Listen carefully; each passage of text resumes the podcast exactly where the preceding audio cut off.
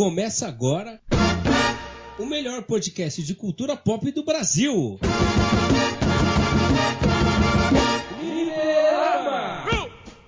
Fala meus justiceiros, está no ar mais um Fliperama 101 aqui, onde a gente vai falar do bom e do melhor do mundo dos quadrinhos, recomendar edições, arcos para vocês que querem entrar nesse mundo tão vasto, né, por, por assim dizer.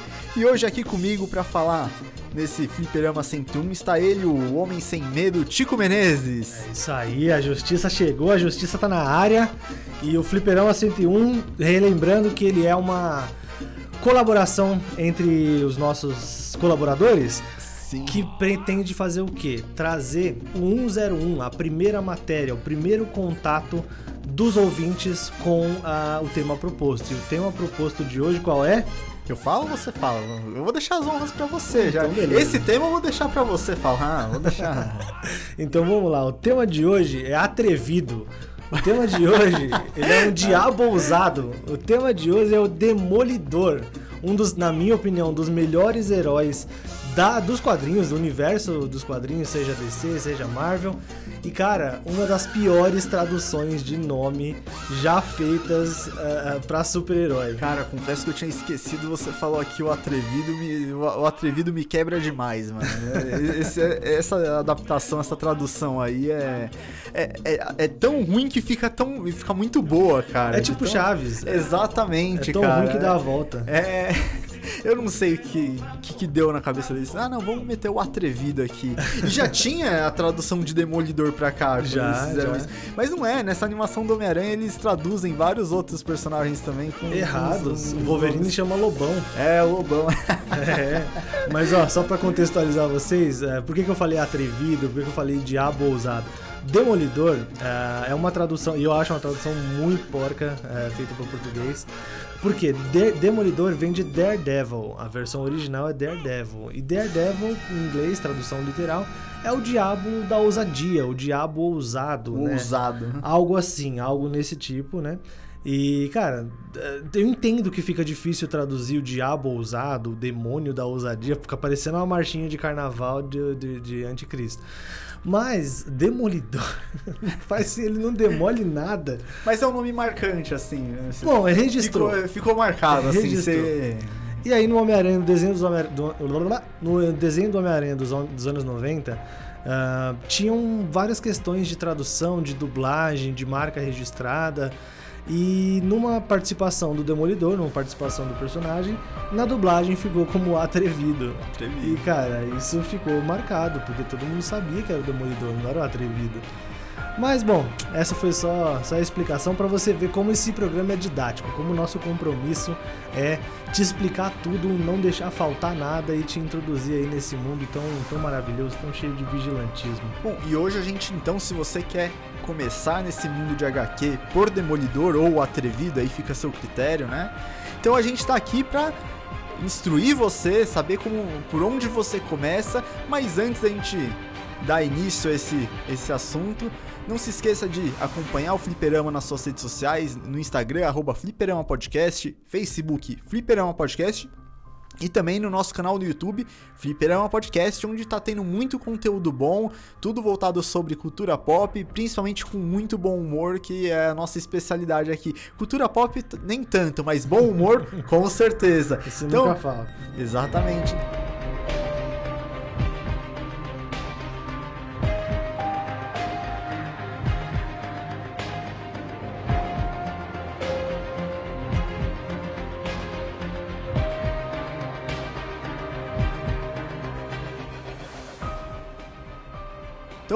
Onde você que é especialista, é é suspeito a falar de, de demolidor, né, de atrevido, por onde você recomenda uma pessoa, vamos supor, eu tô, ah, Tico, eu quero começar a ler Demolidor, por onde eu começo? Boa, beleza. Você começa sabendo que assim, o ano é vermelho. Esse ano é vermelho, esse ano todos estamos vestidos de vermelho. E assim como o Demolidor, o vermelho ele tem uma relação muito forte com o atrevimento. Então a gente vai se atrever a falar que dá pra começar a ler Demolidor com uma, re- um, uma- um reinício dentro da Marvel, que é o arco O Homem Sem Medo. O Homem Sem Medo, ele é, ele foi escrito em 93, ou seja, o Demolidor ele é de 1964.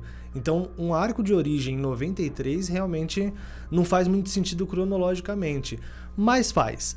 Frank Miller, acho que é uma lenda que para quem tá começando o quadrinho, vão atrás do nome desse cara. Ele fez O Cavaleiro das Trevas, ele fez 300, ele fez Sin City, dentre vários outros várias outras histórias. Hellboy também, né? Hellboy eu não sei se ele fez. Hellboy eu conheço mais a fase do Mike Mignola. Mas não, é, não sei, fica aí, fica aí a dúvida. A gente precisa ter, um, ter um, uma inteligência artificial aqui do nosso lado, mas não temos ainda, não chegamos nessa, mas tudo bem. É, Frank Miller é incrível, um cara, é um cara pô, que tem uma, uma noção de narrativa gráfica, narrativa sequencial muito aguçada, ele entende muito bem da nona arte. E aí ele decidiu é, recomeçar a história do personagem que eu acho que colocou ele como um ponto fora da curva dentro da Marvel, dentro da editora Marvel. E aí ele criou o Homem Sem Medo.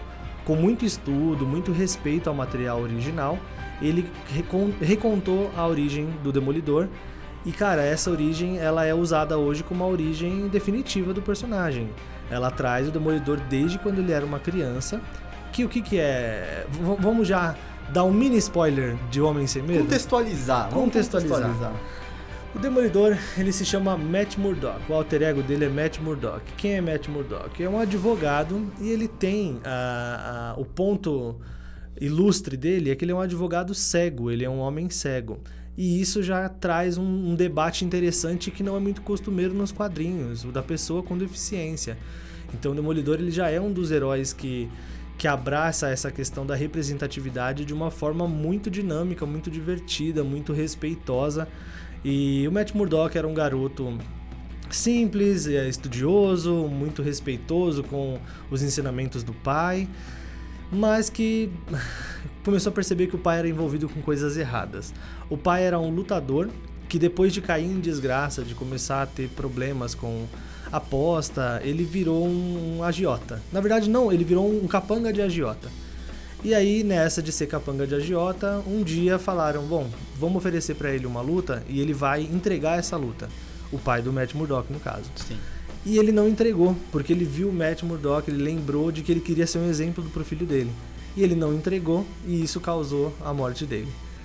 Nessa, nessa tragédia, nesse início trágico de, de de arco, você já vê uma certa similaridade com vários outros heróis. Não fosse o fato de que tempos antes da morte do pai, o Matt tinha Uh, bom, entrado em contato, para não entrar muito em detalhe, entrado em contato com uma substância química, que é sempre a forma mirabolante de começar os arcos, e ele perdeu a visão. Mas ele perdendo a visão, todos os outros sentidos dele ficaram muito mais aguçados. Então ele tem tipo um sonar, sabe, de morcego? Ele ouve um barulho e ele consegue ter uma noção uh, de física muito clara, muito ampla, só através do som. Então isso faz dele, uh, bom, um super-humano. E depois da morte do pai, ele se ele se enche de raiva, se enche, enche de sentimentos ruins, mas ele consegue focar nisso numa carreira acadêmica. Se torna advogado e nesse meio tempo ele se torna também o atrevido. O atrevido. Ele se torna Cara, o demolidor. Eu acho que vale lembrar aqui para quem tá, tá escutando que eu acho que você pode me corrigir se eu, se eu tiver errado, Tico, mas eu acho que o, o Demolidor na Marvel é o personagem com, com histórias, um, tanto passado quanto arcos, assim, mais trágicos, junto com o Homem-Aranha, assim. Eu acho que os dois ali, questão de história trágica, os dois estão, assim, brigando pelo primeiro lugar, porque o Demolidor também só, só tragédia na vida dele. Só desgraça, cara. só desgraça. Eu não sei se isso tem a ver, mas o Demolidor, na minha opinião, ele é o meu segundo personagem favorito da Marvel, porque eu nunca li um arco ruim do Demolidor. E assim, eu comecei pelo Homem Sem Medo, comecei pelo óbvio, né, pela origem ali mais explícita, mas depois de um tempo lendo, eu fui atrás do material original. E realmente não é tão bom quanto o que veio depois, mas ainda no simples, o Demolidor ele é um herói que se destaca. Ele, o material original dele, o começo a, do Stan Lee, de quando ele vestia um uniforme amarelo, quando ele era cheio de piadoca, ele era todo todo serelepe, pimpão, ainda assim era bom, ainda assim era divertido. E depois de um tempo, acho que o Homem Sem Medo teve uma grande influência nisso, o Frank Miller teve uma grande influência nisso. A tragédia passou a ser parte da vida do Matt e isso foi explorado à exaustão e é até hoje. Acho que isso torna ele um dos personagens com os arcos mais marcantes por sempre ser tocante. Dificilmente você vai pegar uma história divertida do Demolidor. Sempre tem uma reflexão, sempre tem uma crítica social, sempre tem uma tragédia, sempre tem uma conexão muito forte com a emoção para dar uma manipulada ali no leitor, mas também trazer ele para próximo, trazer ele para para não ignorar as sensações que o quadrinho deve, deve causar. Não, e é inegável a influência que o Frank Miller tem para esse personagem, porque ele praticamente ditou o tom que o personagem tem até hoje, assim, cara. Ele, igual você falou, ele virou uma chavinha do personagem e ele deu uma essa carga que é difícil você ver uma história do Demolidor que não seja uma história meio pesada, meio dark assim, Sim. é, sabe, com todos esses dramas dele, porque é, tanto o drama pessoal quanto o drama do Demolidor em si são, é muito grande, é muita coisa que ele tem que, que lidar. E ele. E cara, e até um pouco ambíguo essa. Essa, esse negócio de Matt Murdock com Demolidor, né? Porque é o cara que tenta fazer justiça, levar justiça como advogado durante o dia, e de noite é o cara que tenta fazer justiça com, com as próprias mãos, né? É isso mesmo. Ele, ele, o Matt Murdock ele tenta é, agir de acordo com a lei. Mas a lei tem lacunas. Toda democracia, toda, toda constituição tem vãos, tem lacunas. E é aí que entra o demolidor. Ele entra para preencher essas lacunas. Se isso é certo ou não, não cabe a nós dizer. E essa é até a problemática, essa é até a problemática do personagem. Ele preenche lacunas uh, na Constituição norte-americana. E muito bem dito, é isso mesmo. A, a, dualidade Matt Murdock Demolidor torna ele hipócrita, às vezes torna ele muito falho. E, e, mas isso eu concordo com você, isso só veio depois do Frank Miller. Mas esse não, o Homem Sem Medo não foi o começo do Frank Miller no Demolidor. O começo dele foi uma fase junto com o Klaus Jensen. Já ouviu falar, Gui? Não, não. Então vamos lá, já vou introduzir aqui de uma forma ágil, porque foi assim que foi a carreira do Frank Miller com o Demolidor. Ele entrou como desenhista do Demolidor, era um personagem que estava meio que já caindo em desuso, as histórias estavam um pouco repetitivas e ele sofria, sofria ameaça de cancelamento da revista. O Frank Miller pegou os desenhos, você já vê ali que pô, nos desenhos dele são interessantes, tem uma dinâmica, uma coisa corporal mais, mais ágil, uns quadrinhos um pouco mais esticados, que é muito legal. E aí deram um roteiro na mão dele.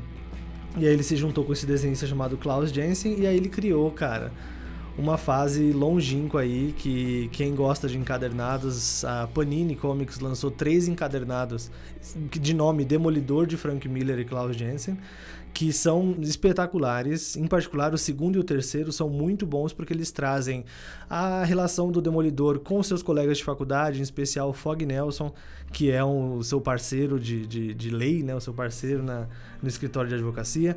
Ele traz a relação do Matt com a Electra, que é uma personagem marcante e que está aí até hoje na Marvel. Cara, cheia de histórias fantásticas. Fica aí a promessa de fazer uma, um é, fliperama 101 da Electra. Sim. E ele traz a relação do Demolidor com o Deadshot. Como que é o nome dele? Não é Deadshot, é...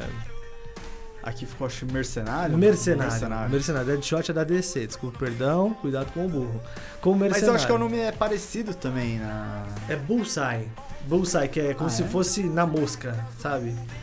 Ah, tá, né? Então dele. É, viajei, é, viajei. É, mas, mas, são, é são bem... personagens que não erram, é tipo sim, isso. Sim, sim, é uma. É, tem bastante semelhança, assim, né? Os personagens. Sim, e essa fase do Frank Miller, ela foi a que realmente ditou o tom dessa coisa da tragédia, dessa coisa da, da dificuldade de lidar com você querer respeitar a lei, você querer sair ileso de questões muito delicadas como máfia, agiotagem uh, sentimento. E a fase do, do, Frank Miller do Claude Jensen foi o que fez o Frank Miller ficar é, conhecido como o patriarca ali do, do, Demolidor. Não, então aproveitando essa deixa da fase do Frank Miller, qual a gente vai pro que seria o ponto alto dessa, dessa fase dele, que é a a queda de Murdoch.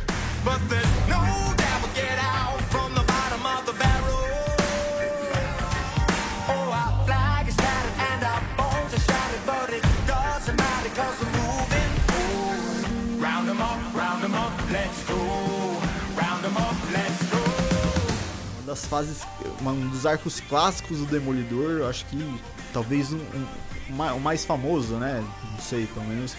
Eu, eu, ouso, eu vou me atrever a dizer, a dizer que, é, que é, o mais famoso. a melhor, é o mais famoso, e eu vou me atrever a dizer que é o maior clássico uh, de personagem urbano da Marvel, cara. Eu, oh, boa. É, eu adoro Homem-Aranha. Oh, a gente pode fazer melhores heróis urbanos aí, fica aí a. Oh, sensacional. Tem, tem bastante coisa para falar. Mas é, eu também acho que é um talvez um, um maior, assim, do, do, Demolidor. Se é dos heróis urbanos, eu não sei. É que a gente vai precisar aqui relembrar Sim. os mais famosos pra, pra botar, assim, de cabeça eu não vou poder afirmar ou não. Mas também se for assim, tem todo. Tem toda uma justificativa, assim. Boa, não, não é, não é gratuitamente. Eu concordo. A queda de Murdoch é para mim é, é, o ponto alto do Demolidor. Eu leio o personagem até hoje, ele tem fases incríveis que vieram depois também, mas a queda de Murdoch, ela é especial porque ela tem um começo, um meio e um fim que não cai em qualidade. É tipo aquele desenho do cavalinho que começa bem, continua bem, termina partes, ótimo, né? sabe? Não tem parte ruim na queda de Mudok. E ela é. Esse daí seria que esse meme só tem um que é a versão do cavalo pegando fogo, assim, tipo, todo imponente. Tipo né? Nine Tails, né? Isso, exatamente. É, é seria a queda de Murdoch, né? É a queda de Murdoch, é. é cara, é, é a transcendência ali do, do, do, do nerd. É, na, sua, na sua leitura, cara. É, é um ponto alto para todo leitor de quadrinho. E o mais legal é que você pode ler sem, sabe, sem ter lido a, frase, a fase do Frank Miller, sem ter lido O Homem Sem Medo. Você pode pegar ela como uma história com começo, meio e fim, como uma graphic novel mesmo. Sem contextualizar, sem ter, ter tá contextualizado, sem estar tá ambientado. E ela poderia, muitos, muitos é, críticos de quadrinho, muitos fãs, inclusive, falam que o Demolidor poderia ter terminado ali. Porque o final, ele é Cara, tudo que um final de história precisa ter. Ele é recompensador, ele é justificado, ele tem a crítica muito clara, ele trata os personagens com profundidade, ele, ele desenvolve a trama, ele desenvolve os personagens, a arte é muito boa. É um quadrinho 10 de 10, assim. Fica aqui a recomendação, forte recomendação da queda de Murdoch. Cara, e o que eu gosto nessa saga é como eles usam o Rei do Crime de uma forma que ele tenta é, lidar com com Demolidor, diferente dos outros vilões, não de uma forma física, tentando derrotar ele fisicamente, assim, mas de uma forma psicologicamente, sabe? Eu, eu acho que, que isso é o que mais é, faz essa, essa saga se tornar grande do jeito que ela é. Porque é um vilão que ele não usa apenas a força, porque o rei do crime ele tem uma força muito absurda, absurda né? mas ele também tenta afetar ele da, não só como demolidor, mas tenta é, afetar a vida pessoal do Matt, do Matt Murdock, levar ele essa a Pro ruína, buraco, é, né? levar é. ele para causar ruína na vida dele, o que eu acho muito bom. E é uma coisa bem perfil rei do crime mesmo, assim, ele tenta acabar com seus inimigos de todas as formas possíveis, porque além de ser muito forte, ele é uma pessoa muito influente. Então ele consegue manipular tudo em volta dele, em tudo em volta das pessoas que ele quer prejudicar. E é isso que eu acho demais nessa, nessa edição, né? O contraponto, né? Eu acho que toda, toda história de herói, toda história de, de que tem um protagonista precisa ter um contraponto tão ou mais forte do que o próprio protagonista. E nesse, né, aqui na, nessa, na queda de Murdoch, o contraponto do, do Demolidor é o rei do crime, é o Wilson Fisk, que é o maior herói, o, aliás, o maior vilão do, do herói, sem dúvida. E aqui ele, cara, ele é um vilão com um V maiúsculo, cara. Ele é um vilão que ele consegue, cara, destruir tudo. Você tem um senso de desesperança muito forte. E é só um quadrinho, cara. São sim, só desenhos, sim. né? Você fica realmente desolado. Não, e o Rei do Crime, a gente tem que falar aqui que ele não é apenas um, um, grande vilão do Demolidor, cara. Ele é um grande vilão da Marvel. Ponto. Isso ele, ele é vilão tanto do Demolidor quanto do Homem-Aranha. E é tipo, é um vilão dos, tipo, na prateleira de cima dos dois, assim. Sim. Não é que ele aparece uma vez ou outra. E Homem-Aranha, não, ele é um vilão que ele tem umas, umas sagas boas. A gente até comentou aqui na, no último Fliperama 101 sobre o Homem-Aranha, que um dos nossos arcos escolhidos foi um que o, o, grande inimigo é o rei do crime. Sim, sim. Então você vê o tamanho, não. é literalmente o tamanho dele. Essa fera, bicho! é verdade. Nos dois sentidos, o tamanho dele fisicamente, o tamanho da presença dele na nesse, nesse universo de vilões da Marvel, o quão é, grande ele é, né? Exatamente, na cozinha do inferno, bicho. O porbetinha, bicho. É verdade. Essa fera aí. Mas é. É, cara, o Rei do Crime ele tem, ele tem essa influência, essa presença absurda. E na queda de Murdoch eu acho que é é, é, o uso perfeito de um vilão uh, dessa expressividade, né? Dessa, desse tamanho. É difícil não. A gente tá falando isso porque porque o Rei do Crime, ele é uma das características dele é que ele é um homem gordo, ele é um homem uh, uh, massivo, ele é muito grande, né? isso até causa um certo é, é, é aliás, até, até desemboca em críticas interessantes no quadrinho, porque ele é muito julgado por ser um homem gordo, julgado como incapaz, julgado como. Ah, porque você não teve oportunidade de ser amado, toda essa questão é, que. Mas envolve... depende da arte também, porque tem, dependendo da arte, ele não é, tipo, gordo, assim, ele é um cara muito grande, muito né? Grande, assim, é. mas dependendo da arte de quem tá desenhando, às vezes ele é retratado como grande gordo, mas às Sim. vezes só grande mesmo, um cara desproporcionalmente grande e forte. Sim. Então, tipo, varia também da, de, de, de, artista, né? E mostra que não é isso que deve chamar a atenção, né? Sim, o que chama a atenção dele, claro, à primeira vista é o tamanho, mas é, cara, o quão vilanesca é a mente desse cara, o quão manipulador ele é, o quão influente e consciente da sua influência ele é. Então, na queda de Murdoch, a gente tem o ápice desses personagens, é disparado o, o melhor arco do herói. Tá pode, você pode. Você confirma que é o arco mais trágico dele, talvez? Mais trágico, eu acho que não. Mas o mais urgente, com certeza. Ele é o arco mais uh, inseguro. E por inseguro eu digo não da história, mas de como o leitor se sente. Você sente que não há esperança. Você fica completamente é, desprovido de qualquer sensação de que vai ficar tudo bem no final. É um arco muito urgente, então eu só, eu só não falo que é o mais trágico porque, cara, Demolidor e tragédia Sim. anda junto ali. Mas você falou de que esperança de acabar tudo bem. É, já que o, o, o arco do, da queda de Murdoch falta essa esperança, essa sensação de que vai terminar tudo bem. Então eu vou para um contraponto aqui que é uma, eu acho que é uma das poucas histórias do Demolidor que tem uma linguagem mais otimista e mais sensível até, não é tão não tem uma carga tão pesada que é Demolidor Amarelo, que é da quadrilogia das cores, né? A gente comentou do Homem-Aranha Azul no programa sobre Homem-Aranha e tem o Demolidor Amarelo que faz parte da quadrilogia, que é uma das histórias eu acho que mais leves, embora sejam tenha essa uma carga mais sentimental e dramática do Demolidor, eu acho que ela, ela, ainda assim traz uma certa leveza, assim, por, por ser o personagem em si, que a gente. O, esse personagem específico que a gente tá falando, né? Então eu acho que ela, até em comparação às outras, ela tem uma carga mais, mais leve. eu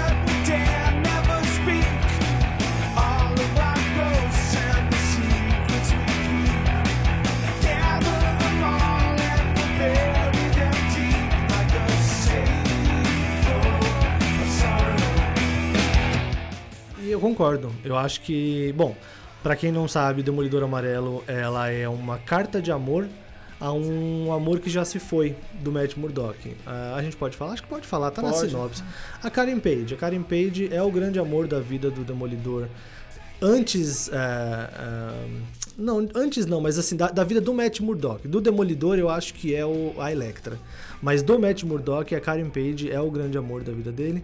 E ela morre. Ela morre no arco Diabo da Guarda. Então, logo depois do Diabo da Guarda, a gente tem Demolidor Amarelo, que é uma carta de amor para ela. É ele relembrando tudo que eles viveram juntos, tudo que ela ensinou para ele, que ele pôde ensinar para ela, tudo que eles desafiaram, a coragem, a maturidade que eles tiveram para lidar com os vários percalços do relacionamento, até porque a Karen Page na queda de Murdoch é envolvida com drogas e prostituição. Então é, é, tudo muito pesado e eles conseguiram transformar aquilo em amor, aquilo em sensibilidade, aquilo em leveza. Então, apesar de ser, de ter uma melancolia que permeia o quadrinho inteiro, ele é de uma sensibilidade assim muito tocante e ele traz esperança, que eu acho que é o que o luto uh, uh, deve trazer no final das contas. É, e o e tem muito disso da simbologia da cor amarela, né? Porque a cor amarela, eles não é apenas o título Demolidor Amarelo por ele estar usando o uniforme amarelo, Sim. né? Que eu acho que das que a gente escolheu, essa daí é a única que ele tá usando o uniforme amarelo, se não me engano, né? Ele, ele, ele, na verdade, ele relembra bastante, é, se passa na maior parte do tempo dele com o uniforme Sim. amarelo, na época dele com o uniforme amarelo. Sim, e também, mas o amarelo na simbologia das cores, ele significa, tem muito a questão da felicidade e do otimismo. Isso. E não é só a se- a- o que ele tá tentando transmitir na, na história, mas também é o que a Karen a representava. Karen representava pra ele, uma pessoa alegre e otimista, assim, Isso embora mesmo. a situação estivesse, sabe, a pior possível, ela ainda mantinha esse otimismo. E aí tem essa coisa das simbologias da cores que o amarelo representava o, o otimismo, o que- eu acho muito sensacional. E também tem, ele relembra coisas da infância dele, da relação dele com o pai dele nessa história, né? Sim, e como criança, cheio de energia e cheio de otimismo no amanhã, cheio de esperança pro amanhã. Então, cara, Demolidor Amarelo, ele é outro quadrinho do Demolidor, olha que legal, que você pode ler sem ter, eh, sem estar ambientado. Você pode abrir, ele tem começo, meio e fim, e você vai ter contato com uma história muito bonita, muito feliz, muito melancólica, eh, apesar de tudo, né? Ela ainda é muito melancólica, mas é um melan- uma melancolia que não dói. É uma melancolia de alguém que entendeu, tá naquela, naquela fase de aceitação do luto.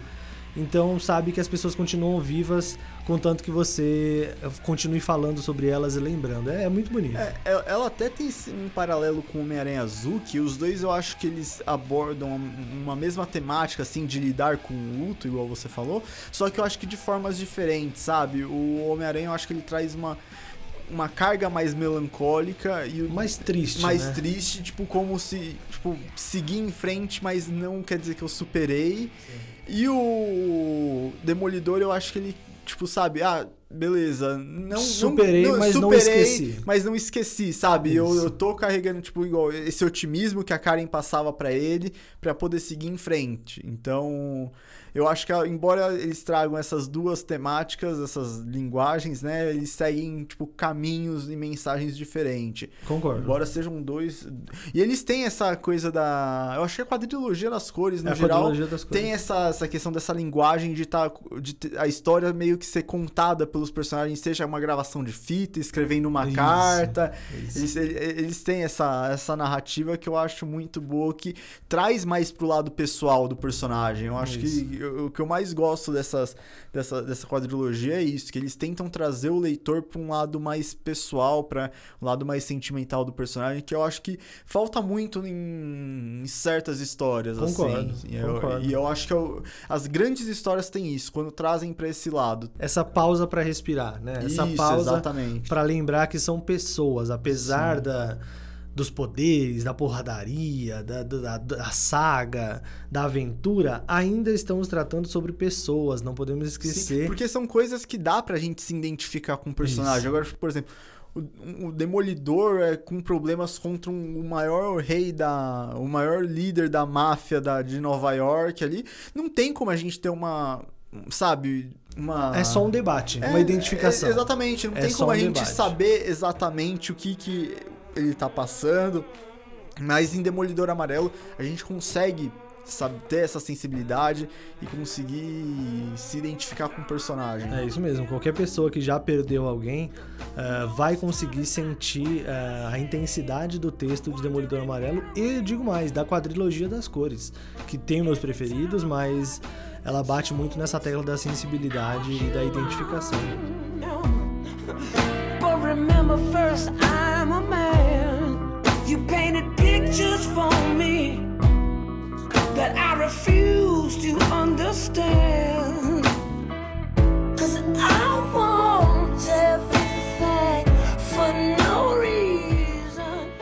Agora vamos puxar para uma pra fase do Bendis e do Maliv. Alex Maliv. É, pronúncia do tipo tá, tá ótima. Aqui estamos 10 de 10.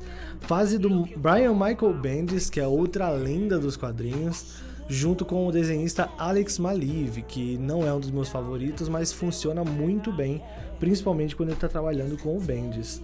Você já leu, Gui, a fase do Bendis e do Maliv? Não, cara, eu vou confessar aqui que eu não. Vou assumir minha culpa, não li essa fase. Beleza. N- não sou, não sou ratão de demolidor que nem você. É, não. ai, aqui, mas tá chegando, vocês, vocês vão ver, daqui a pouco tá chegando os favoritinhos do Gui. É só vocês verem pelo último Fliperama 101, o tanto que a gente não falou de Homem-Aranha. É, bom, a fase do Bendis e do Malívio, eu vou falar sobre ela um, um pouco mais rápido porque ela é muito grande. Ela tem quatro encadernados bem grandes. É, todos são aqueles enca- encadernados pretos da Panini Comics. é, não são difíceis de achar, mas eles são muito grandes. Então eles exigem ali um, comprometimento, é uma fase muito densa.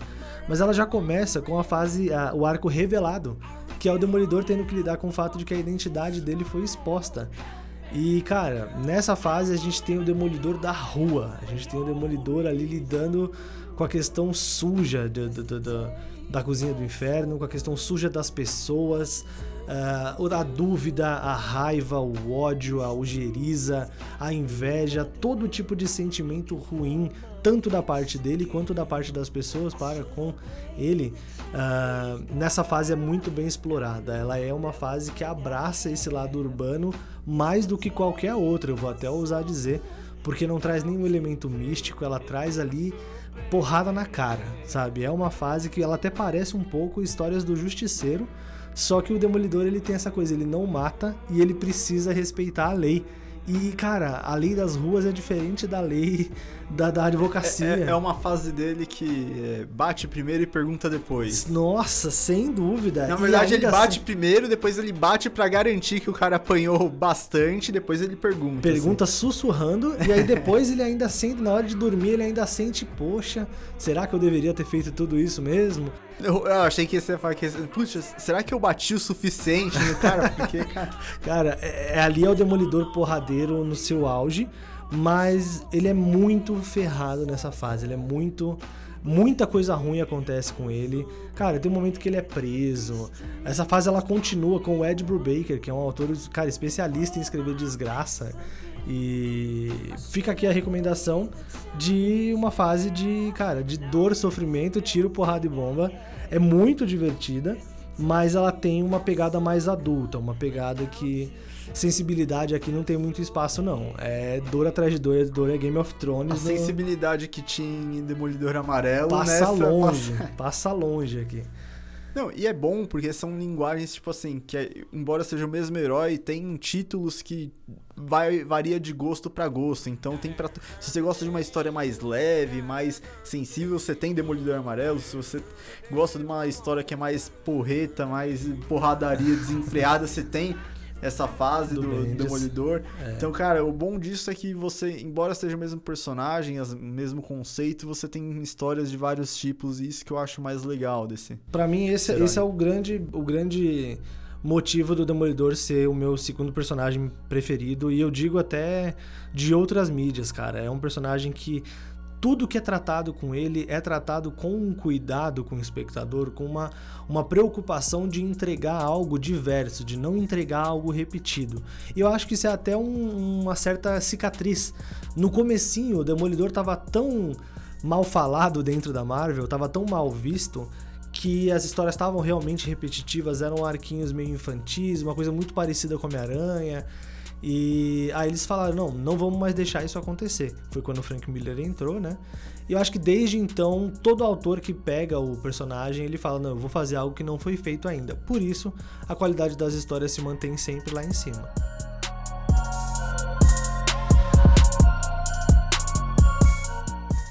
E por último, pra finalizar aqui, a gente tem, ó, vamos ver se tá bom de pronúncia mesmo, vai. Ó, nossa, esse é, esse é difícil, eu não vou nem arriscar, não. Você segura a bronca aí. É Segura a fase atual do roteirista Chip Zdarsky. Não, nunca que ia conseguir pronunciar isso aí, cara. Esquece, esquece. Aliás, vocês viram que, cara, o personagem que a galera que escreve Demolidor costuma ter nome esquisito, né? Tá aí mais uma. É critério, né? É, é um, é um pré-requisito é você ter um nome esquisito. Então, tipo, Etevaldo teria se dado muito bem escrevendo A gente Demolidor. poderia estar falando dele hoje aqui. Poderia, mas ele foi brincar com as estrelas. Quem pegou essa referência chora comigo. É, bom, fase dos chips e DARS, que ela é a fase atual, então a gente tem menos pra falar porque ela não foi concluída ainda. Mas é uma fase que, cara, ela se propõe a fazer o quê?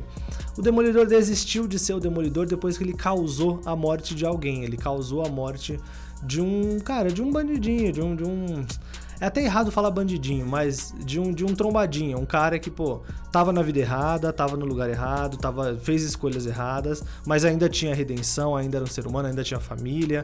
E, bom, o Demolidor causa a morte dessa pessoa.